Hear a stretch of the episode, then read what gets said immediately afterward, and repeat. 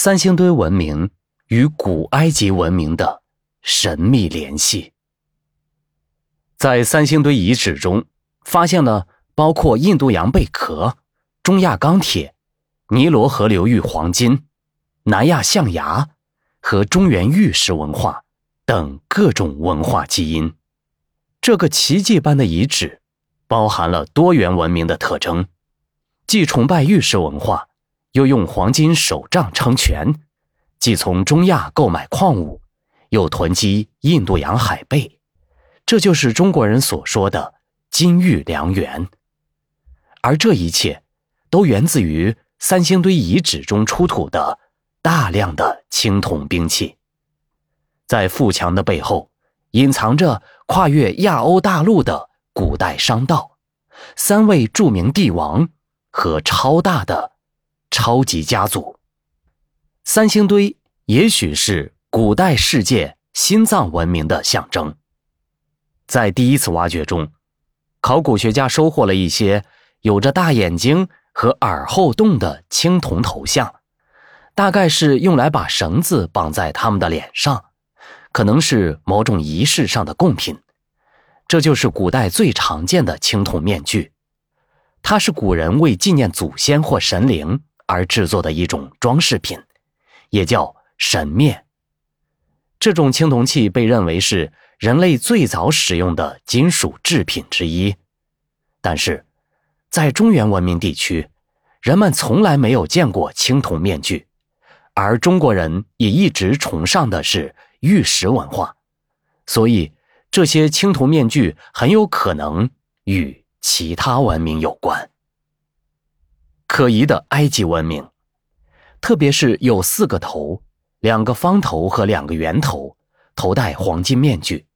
此外，还发现一个做工精美、花纹优美的黄金权杖，权杖的最外层只有一层薄薄的金箔。厚度只有零点二毫米，这一工艺最早出现在古埃及文献中。他们先将黄金、合金与白银混合，然后将金片用羊毛包裹起来，用石头反复敲打羊毛产生静电，然后用来制造均匀厚实的金箔。但是制作金箔的技术比埃及文明要早几百年。埃及人也没有使用这种技术在金箔上雕刻，所以理论上三星堆和古埃及文明之间没有联系。最后用金属箔缝制成一个完整的黄金面具，然后把它放在阳光下曝晒，直到它全部干透为止。这就是图坦卡蒙和古苏美尔人创造出来的黄金面具。再次。制作黄金面具是埃及文明的传统艺能，他们的图坦卡蒙黄金面具和三星堆黄金面具就像来自一个文明世界。黄金权杖在埃及文化中是权力的象征，在中国文明中从来没有三星堆现在这样精致。此外，在埃及文化象征日出重生、再生太阳神，太阳神拉。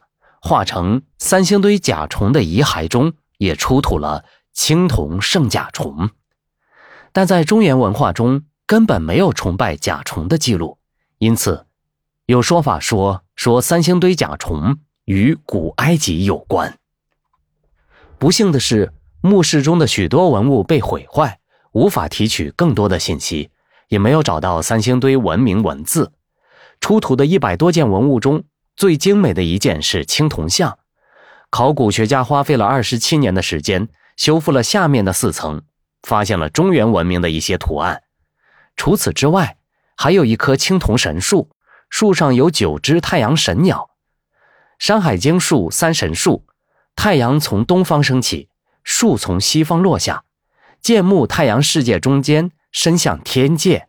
据说在《山海经》中发现了三星堆圆顶的。青铜神树，日食之日，遇之则死。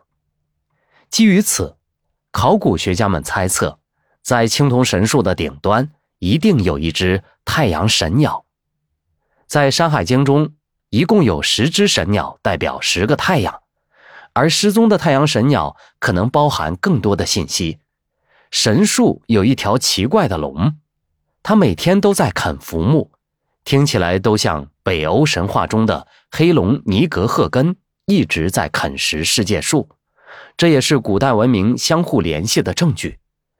而我们现在看到的青铜，可能就是一种含有铜元素的金属合金。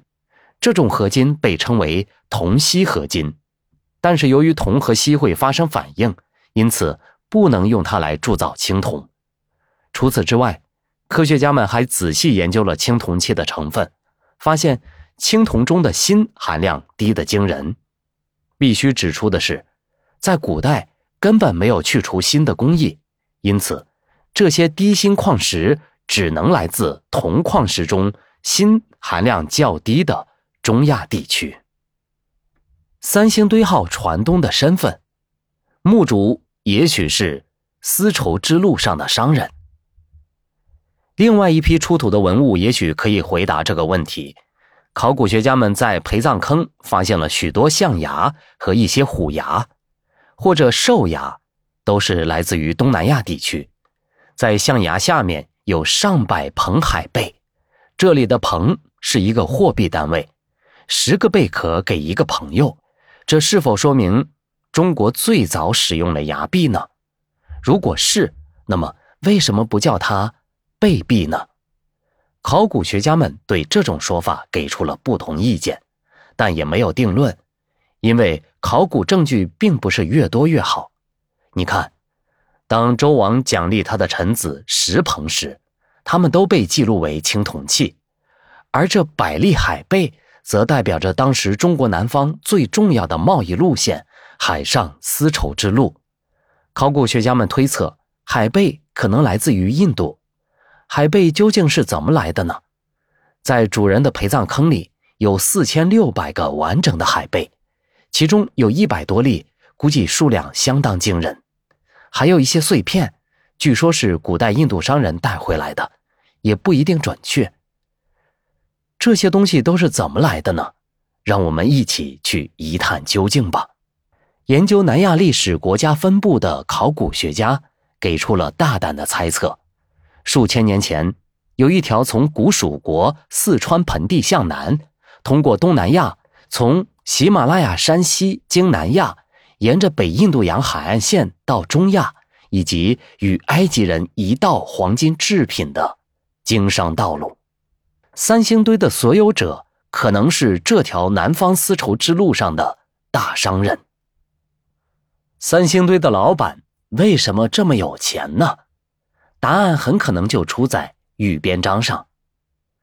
三星堆铜像是青藏高原东部羌族的祭祀品，成书于东晋时期的《华阳国志》记载了古羌族的历史。在古代羌族中。最有影响力的人物就是古羌王。古羌人来自哪里呢？他们或许是由青藏高原东部迁徙到中原，分为咸阳和三星堆，在三星堆建立了古羌族，最后在古羌国前后出现了黄帝、颛顼、大禹。透过三星堆中发现的权杖和圣甲虫，中原的玉石文化。和青铜铸造工艺，东南亚来的象牙，印度洋的贝壳，中国的玉器等一系列实物证据来看，三星堆确实与古东方文明古国巴比伦有着千丝万缕的联系。从中亚新青铜含量低以及墓主人的财富，我们可以推断出三星堆的主人是谁。他不仅是沿着南方丝绸之路旅行的商人。还是一个超级购物狂，买卖着北方和南方的东西。他连接着尼罗河流域和东方艾美尼亚人，紧紧抓住古老的古代中原文化；南方紧紧抓住南亚的经济命脉，在当时是世界的中心。现在三星堆重新开放，这一次又会出现什么样的珍贵文物呢？三星堆。